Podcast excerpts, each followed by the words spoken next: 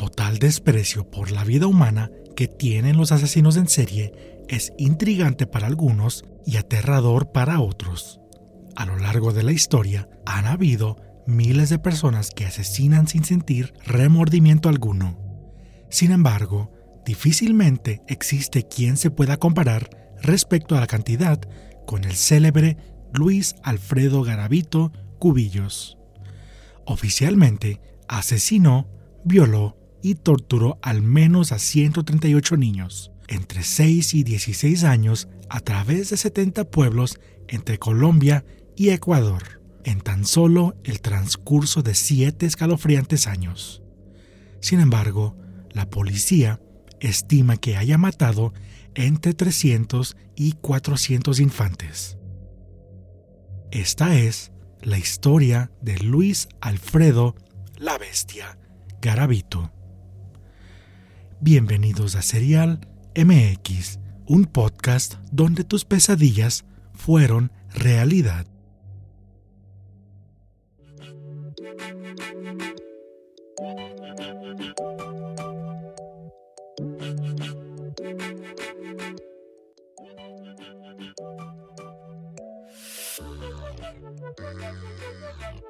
Muy buenas noches mis fanáticos del crimen real y bienvenidos a Serial MX Podcast, episodio 9. Hoy es turno de hablar de Luis Alfredo Garavito Cubillos, alias La Bestia. Garavito fue un asesino en serie colombiano que fue condenado por matar, violar y torturar a 138 niños en la década de 1990, en su mayoría en Colombia y en algún momento en Ecuador.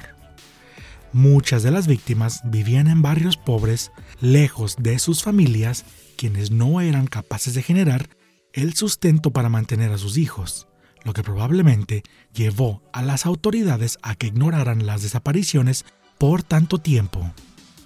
En esta ocasión, dejaremos los saludos para el final, así que quédense con nosotros hasta el término del capítulo. Antes de comenzar, quiero hacer una delineada advertencia acerca del contenido que a continuación trataremos. Estaremos hablando acerca de pedofilia, violación y tortura a niños y adolescentes. Es contenido muy perturbador, así que si hay entre ustedes niños o oyentes muy sensibles, recomendamos reproducir el audio con precaución. Como dijo el filósofo George Santayana, aquel que no conoce de historia está condenado a repetirla. Y la historia de las víctimas de Garavito merece y debe ser contada. Así que, agárrense de sus asientos y comencemos.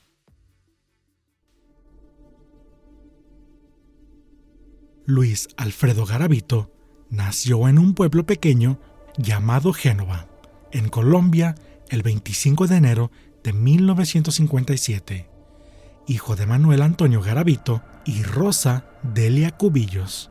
Era el mayor de sus siete hermanos.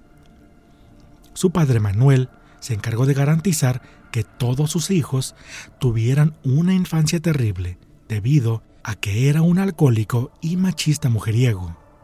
Garavito mencionó después que su madre fue blanco de violencia por parte de su padre, incluso estando embarazada.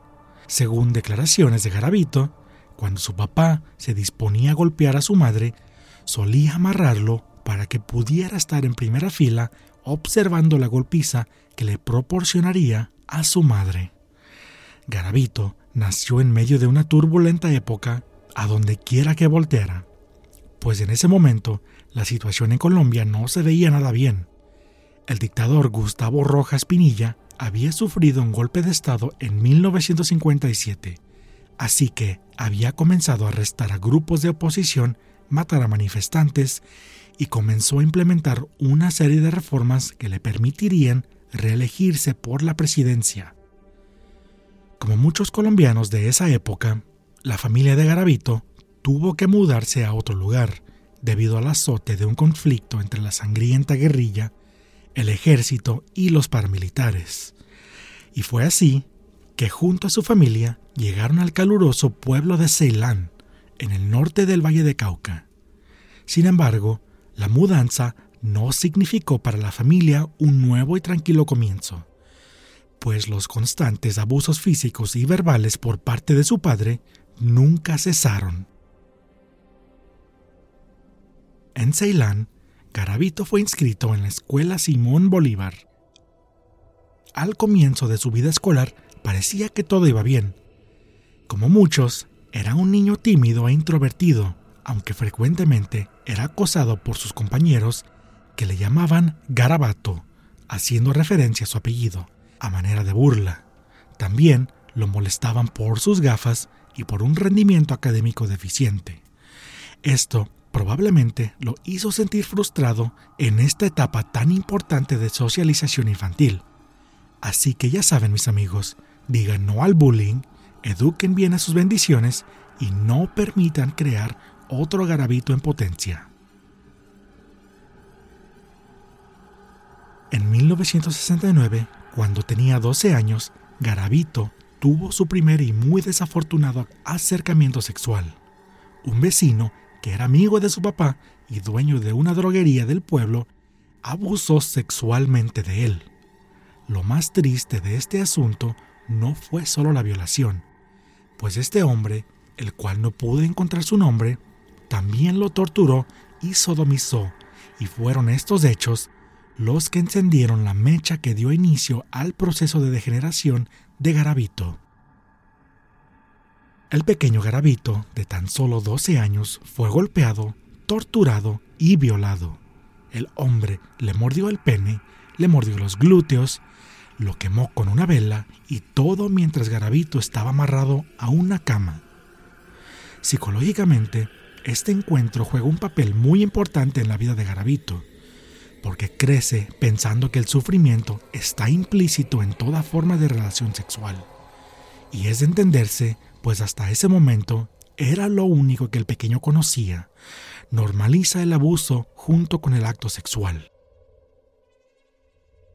Según las propias declaraciones de Garabito, el daño ya era definitivo y cito, Después yo empecé a sentir una atracción hacia las personas de mi mismo sexo. Mis hermanos y hermanas eran muy pequeños y yo sentía algo adentro de mí que no sabía explicar y todos nos fuimos hacia una cama donde yo insinué que se quitaran la ropa y comencé a acariciarlos. Allí no pasó nada. Ni mis padres se dieron cuenta. Tal vez ni siquiera mis hermanos se acuerden. Estando durmiendo, cogía a mis hermanos menores y les quitaba la ropa, sin que ellos se enteraran. Los acariciaba. Ok, esto proviene de la boca de Garabito. Tomemos en cuenta que los pederastas y personas con problemas de este tipo suelen hacerse las víctimas, inventan o exageran su pasado para crear una justificación en su actuar criminal. Así que no podemos tomar la versión de Garavito como verdad absoluta y necesitamos considerar que a pesar de la triste infancia que dice haber vivido, no podemos dejar de lado bajo ninguna circunstancia el sufrimiento de todas sus víctimas y familiares.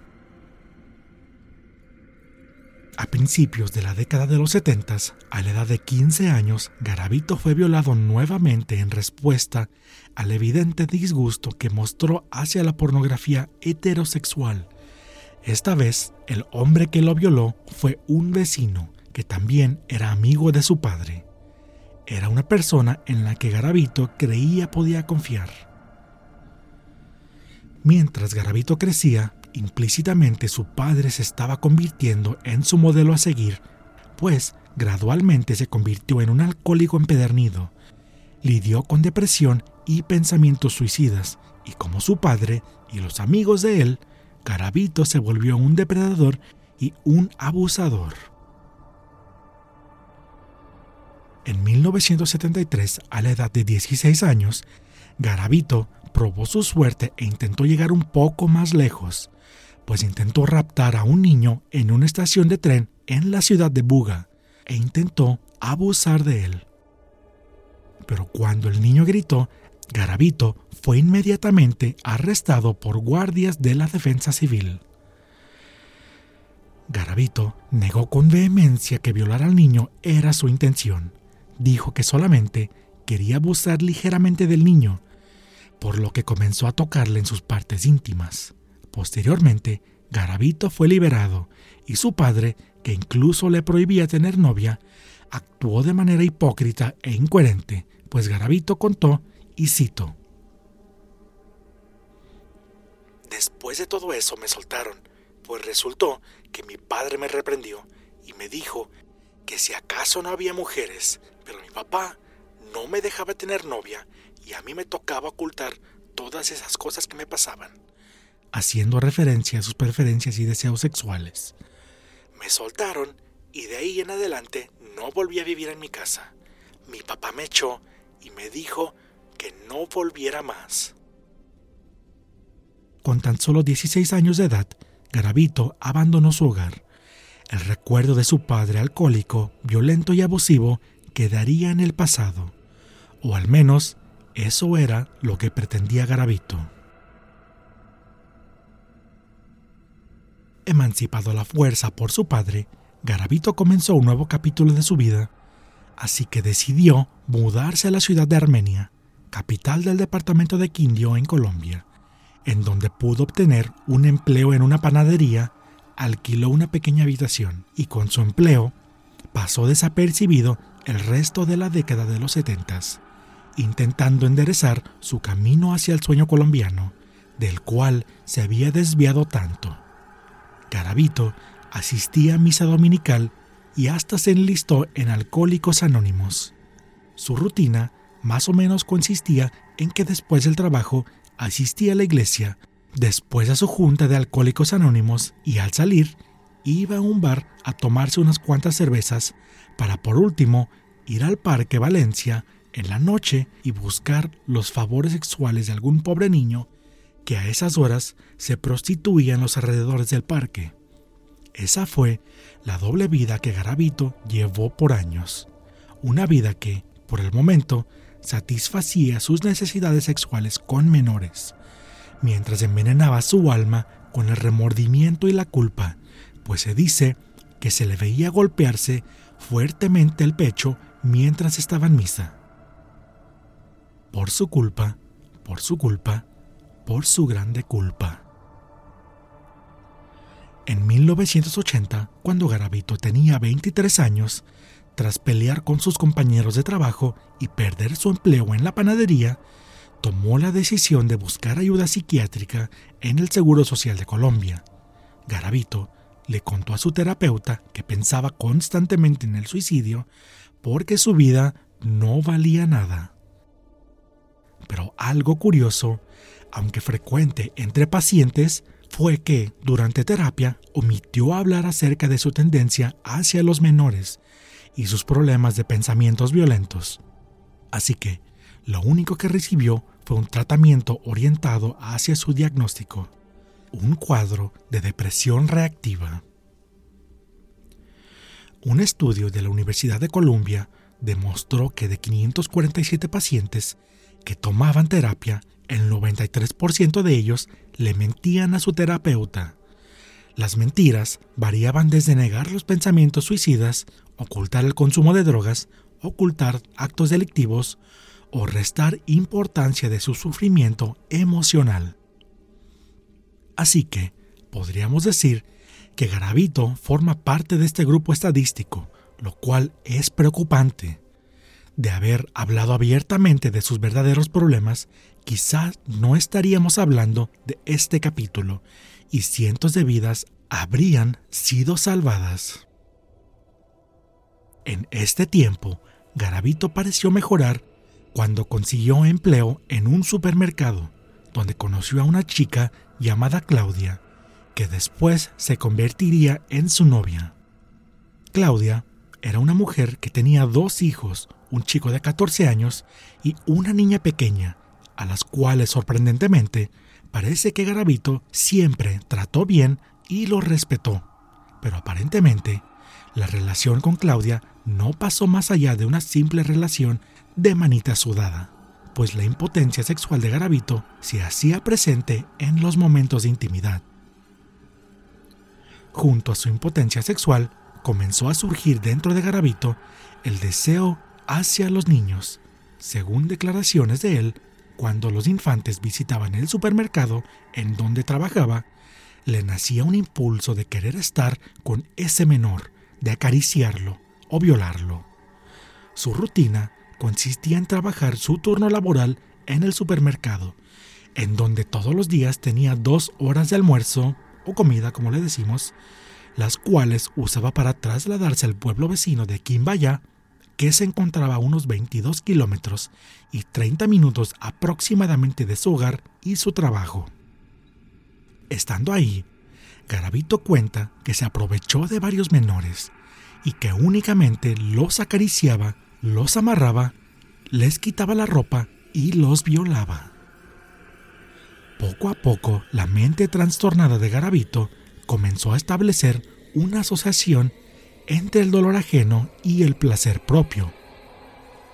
A esto, amigos, se le llama sadismo. Es una asociación que psicópatas sexuales como Garavito pueden lograr entre la mezcla de sexo y violencia. Esto probablemente lo descubrió conforme subía la intensidad de su satisfacción sexual, con el aumento de la violencia que ejercía sobre los niños. Sin embargo, esta relación entre violencia y placer parecía no haber hecho desaparecer su conciencia moral, aunque fuera casi nula. Si bien no servía de mucho para frenar sus atrocidades, sí sirvió para atormentarlo. Ojalá que su conciencia no le haya permitido pasar una sola noche de paz. Ojete. A todo esto, Garabito intentó dar explicación bíblica a sus actos horrendos y su religiosidad se volvió crónica. Pues cada noche, Garabito caminaba por su habitación intentando dar explicación bíblica a sus atrocidades. Su religiosidad, como mencioné, se volvió obsesiva. Finalmente, cuando su fe le daba paz mental, el monstruo se vestía y salía nuevamente a la calle para seguir violando y matando, sin antes anotar en su siniestro diario la fecha y nombre de cada niño violado. Este diario saldría a perjudicarlo más adelante.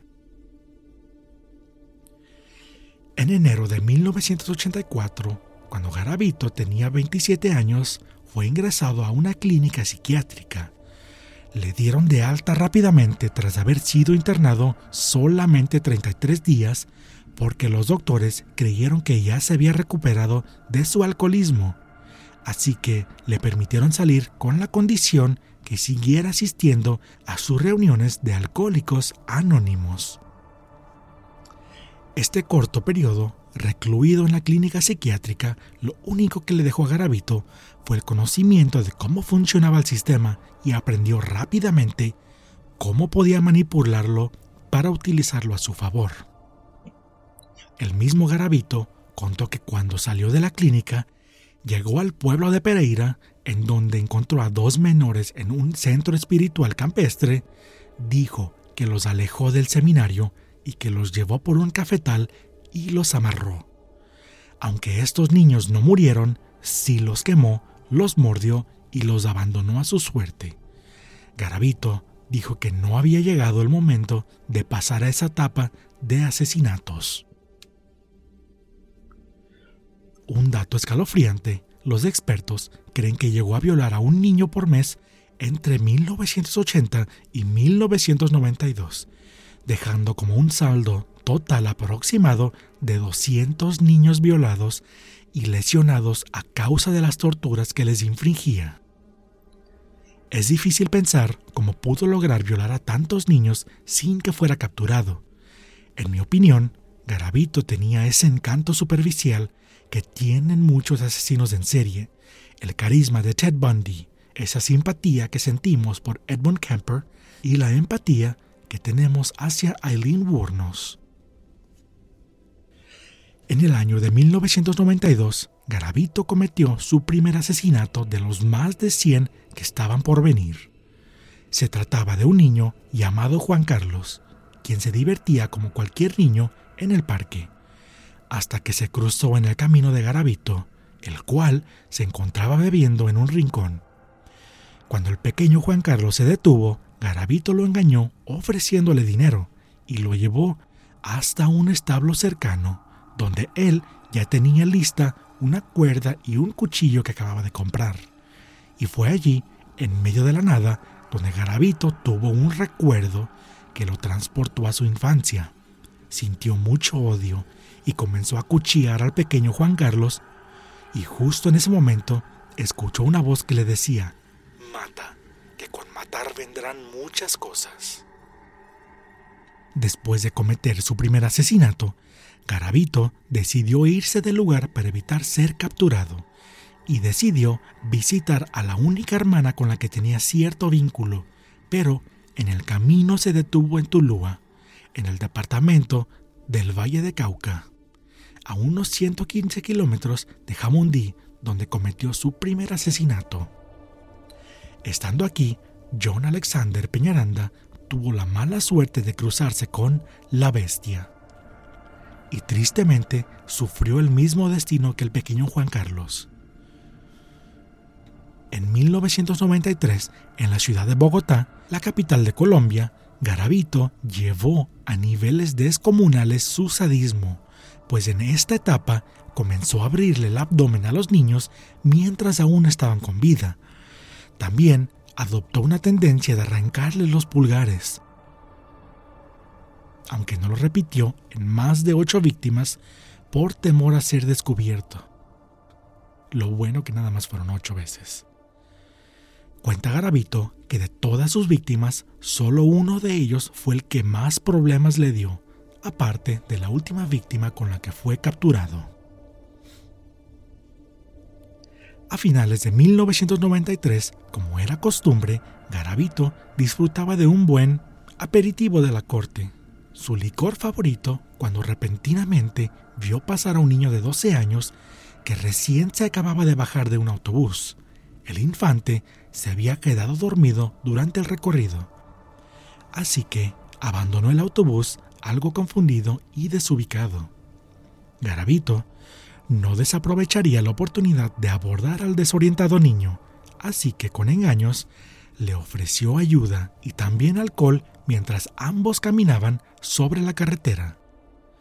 Al alejarlo un poco, cruzaron una zanja, ató al niño y lo despojó de su ropa. Sin embargo, Garavito no se había percatado que en la zona en donde se encontraban emanaba un olor nauseabundo, un olor a muerte. Sin darse cuenta, Garavito se encontraba justo encima de los restos putrefactos de algunos de los niños que él mismo había matado tan solo días antes. La confusión invadió a ambos y mezclado con una severa borrachera que traían encima, hizo que ambos se cuestionaran por unos minutos lo que estaba sucediendo. Así que el pequeño de 12 años aprovechó este momento y pidió a Garavito que por favor lo desatara. Increíblemente, Garavito accedió y lo hizo. Ambos se sentaron y continuaron bebiendo, como si fuesen buenos amigos que recién habían superado una discusión de bar. Todo parecía transcurrir de manera sorprendentemente tranquila hasta que de manera repentina el infante sacó un cuchillo de entre sus ropas y se le abalanzó a Garavito, pero sus esfuerzos fueron casi en vano, y lo único que logró fue cortarle los tendones del pulgar de la mano derecha, provocando que Garavito perdiera movilidad de su mano. A causa de este acto temerario, el pequeño de 12 años acabó perdiendo la vida inmediatamente. Otro asesinato de particular importancia para Garavito fue el de Jaime Andrés, de 13 años. Jaime era de origen humilde, un niño trabajador y una persona muy amable, que por las tardes estudiaba en el colegio Policarpa Salabarrieta, en Quimbayá a solo unos 20 kilómetros de Armenia. Una disculpa mis amigos si no pronuncio bien una de estas ciudades, por favor háganmelo saber. Sigamos. Jaime era esa persona que todos conocemos en la colonia, un niño amigable y servicial que arreglaba el pesado día de muchos con una buena taza de café. era querido por sus clientes frecuentes, taxistas, personas que salían de bares y noctámbulos de los parques. Incluso era conocido por el sobrenombre de el niño de los tintos. Pero, en la noche del 14 de febrero de 1994, así es, en pleno San Valentín, la historia de Jaime cambió a manos de Garavito, cuando la bestia se hizo presente. Inmediatamente, Jaime reconoció al señor.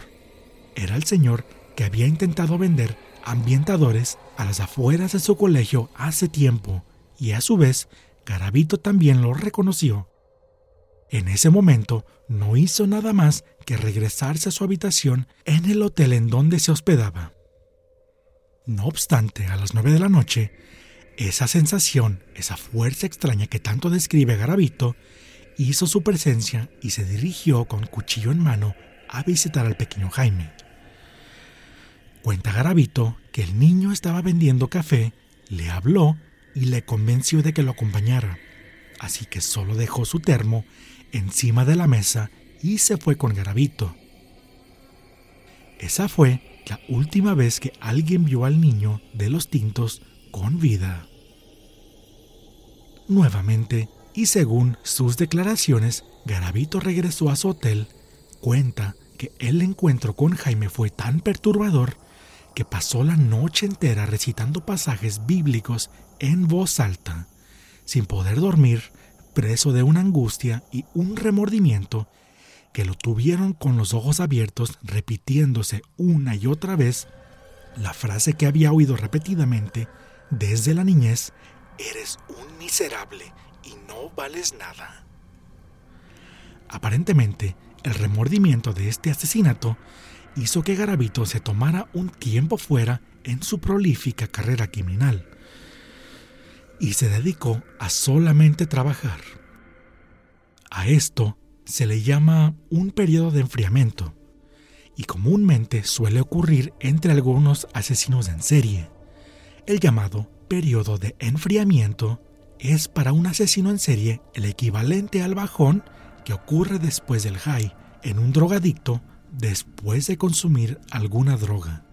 Es un momento de descanso y recuperación. Sin embargo, el periodo de enfriamiento es solo temporal.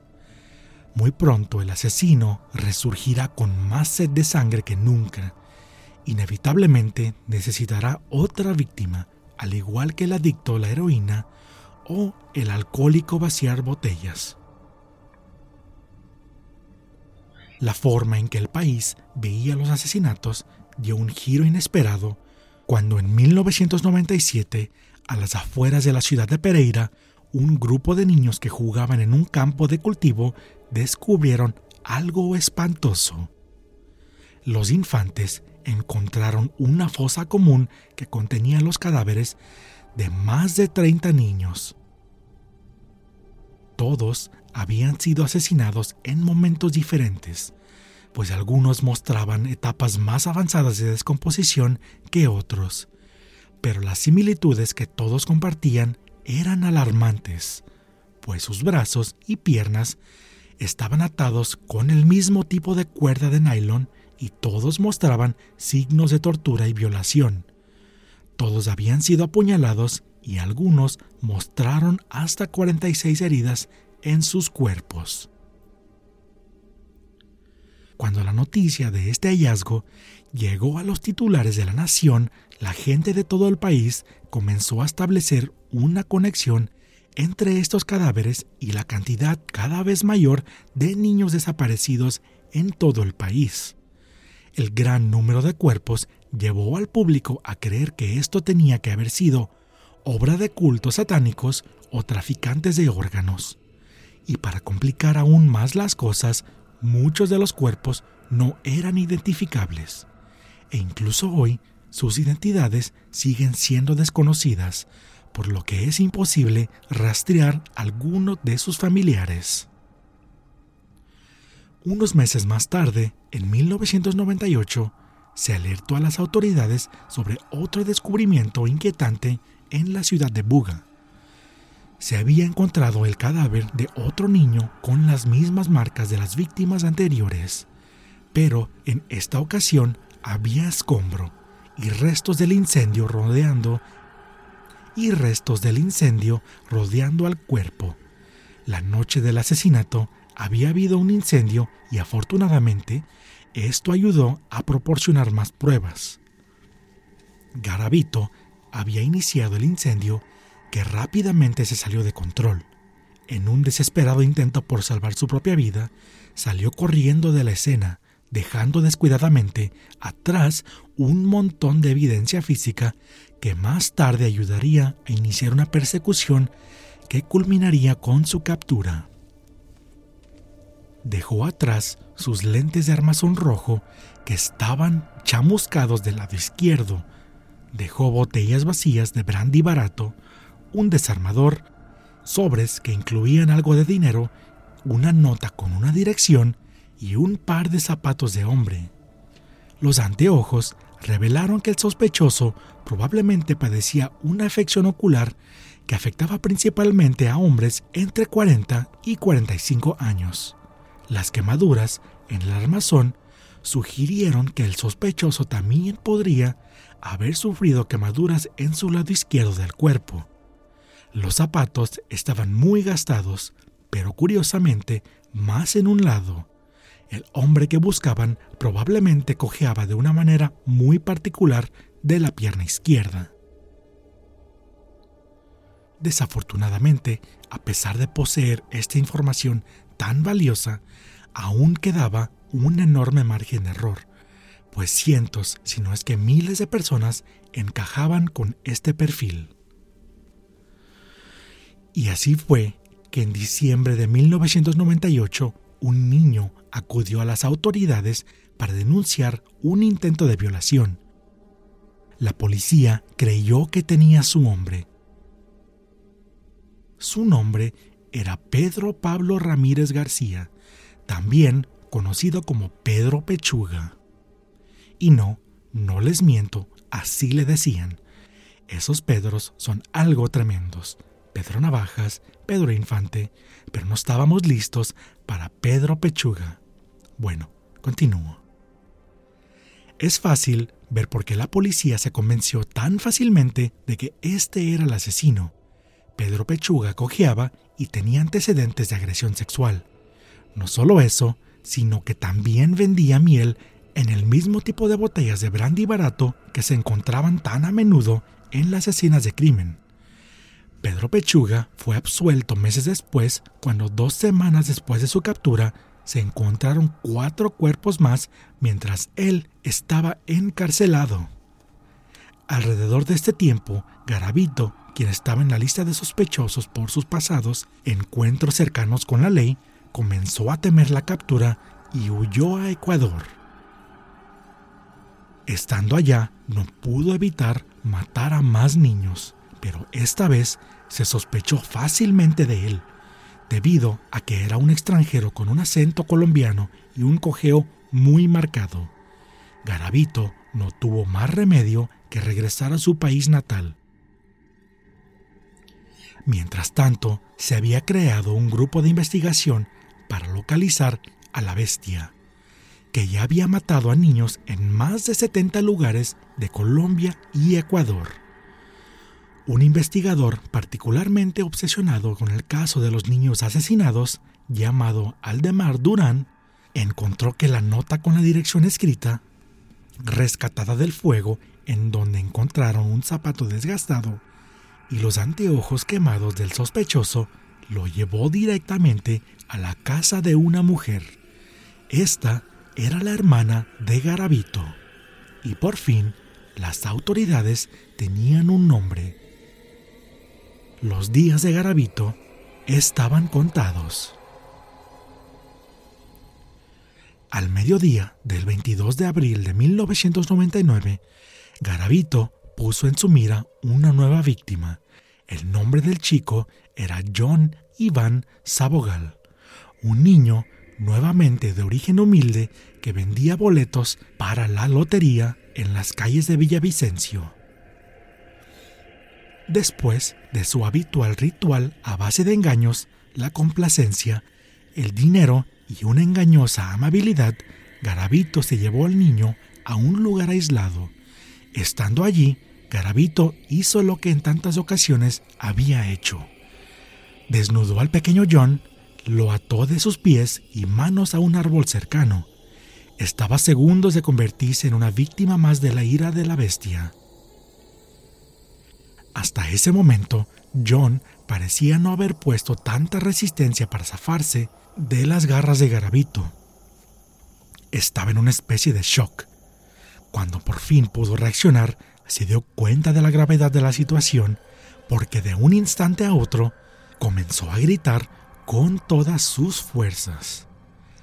Para su suerte, un chatarrero que fumaba marihuana por el lugar escuchó los gritos del infante y al ver cuál era la causa de estos, no dudó en apedrear al monstruo, sin antes gritarle, Oiga, hijo de puta, ¿qué le está haciendo a ese niño? Tras esto, John pudo librarse y corrió hacia el chatarrero, para luego emprender la huida de Garabito, quien enfurecido comenzó a perseguir a ambos con cuchillo en mano.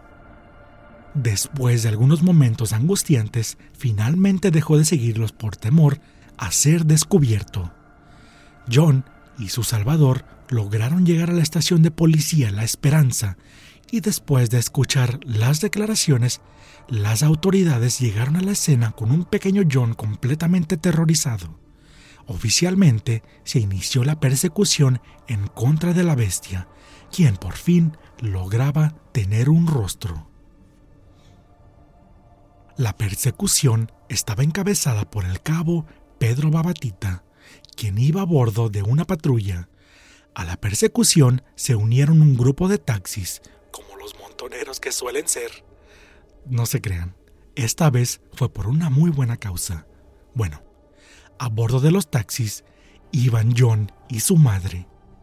En otro taxi iba el vagabundo que lo ayudó a escapar y en uno más una niña que atestiguó haber visto a un hombre huyendo. Aprovechando el radio que los taxis suelen tener, se iban comunicando entre sí. La persecución fue narrada textualmente a cargo del cabo Pedro de la siguiente manera. Ya eran como las nueve de la noche y nosotros, dele para arriba y dele para abajo, por la carretera de circunvalación, de pronto un taxista reportó, alguien está saliendo del monte, alguien está saliendo del monte. Aparte de los taxistas con los que íbamos, otro patrullero llamado Tinjaca y yo, otros nos ayudaban con la red de apoyo y sus radioteléfonos. En cinco minutos llegamos al sitio que nos decía el taxista y el niño, John Iván, apenas vio y dijo, es ese, es ese, ese era el que me iba a violar, el que me estaba cogiendo. En el taxi iban también el papá y la mamá del niño. Entonces les tuve que ordenar, de aquí no se baja nadie. Una niña que había visto la persecución inicial de Garabito a su víctima y al indigente, venía con el patrullero Tinjaca en el taxi que nos seguía. Entonces le dije por radioteléfono, Tinjaca, pregúntale a la niña si ese era el tipo que estaba persiguiendo al indigente y el niño con un cuchillo. De inmediato contestó, sí, sí, sí, ese fue. Esto sucedió en cuestión de segundos.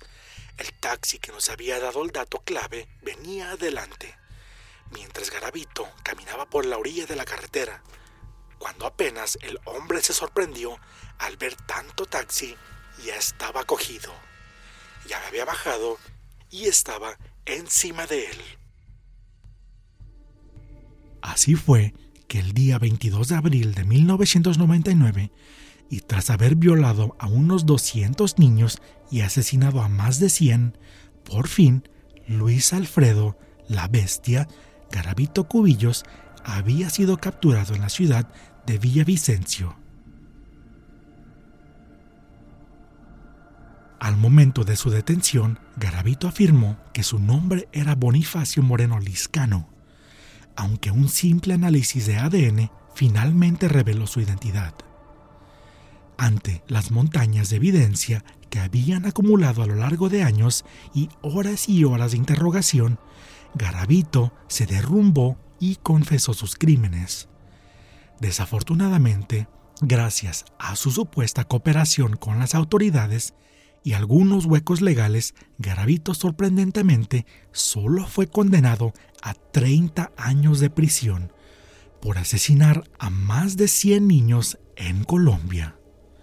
Y para hacer la situación más injusta y repugnante, debido a que cooperó con la policía a encontrar más cuerpos, le bajaron la condena a tan solo 22 años.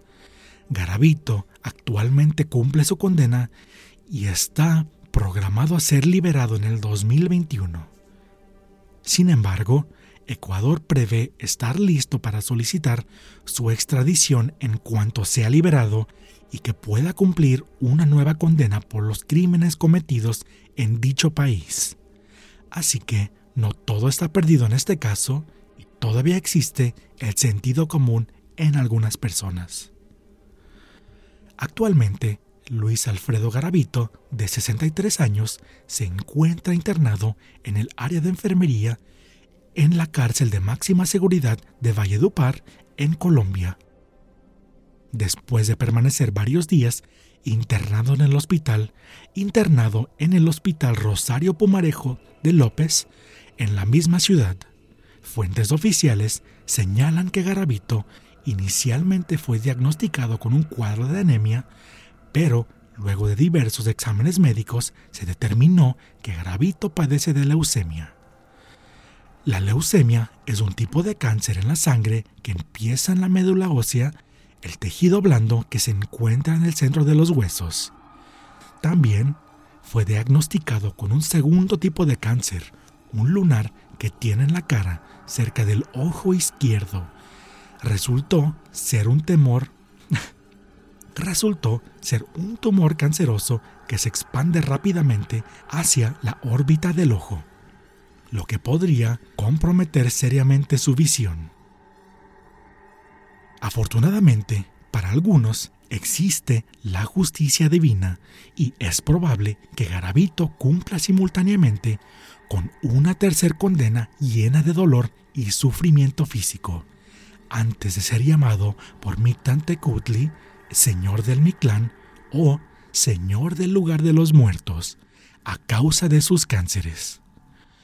Con una enfermedad de este calibre expandiéndose por su cuerpo y una sed de justicia deseada por decenas de miles de personas, es muy poco probable que la bestia vuelva a ver la luz del día. Así que esto fue la historia de la bestia, Luis Alfredo Garavito. Este capítulo estuvo bastante pesado. Les recomiendo intentar distraer y despejar su mente antes de aproximarse el siguiente lunes, lunes de Disneylandia. Los invito a que le den clic en seguir en su repertorio de podcast favorito, así como seguirnos en nuestras redes sociales, solo búscanos como Serial MX Podcast. No olviden mandarnos sus sugerencias a nuestro correo serialmxpodcast.gmail.com porque estaremos haciendo un capítulo más adelante con su relato sobre crimen real. Así que, si tuviste un roce con un asesino en serie y estuviste a un paso de colgar los tenis y a un toque de chupar faros, haznoslo saber. Todos aquí en Serial MX Podcast y quienes nos siguen queremos saber sobre ello. Por el momento nos despedimos y gracias por escuchar Serial MX, un podcast donde tus pesadillas fueron realidad. Y no olviden, no se conviertan en una de mis historias. Los veo en Disneylandia.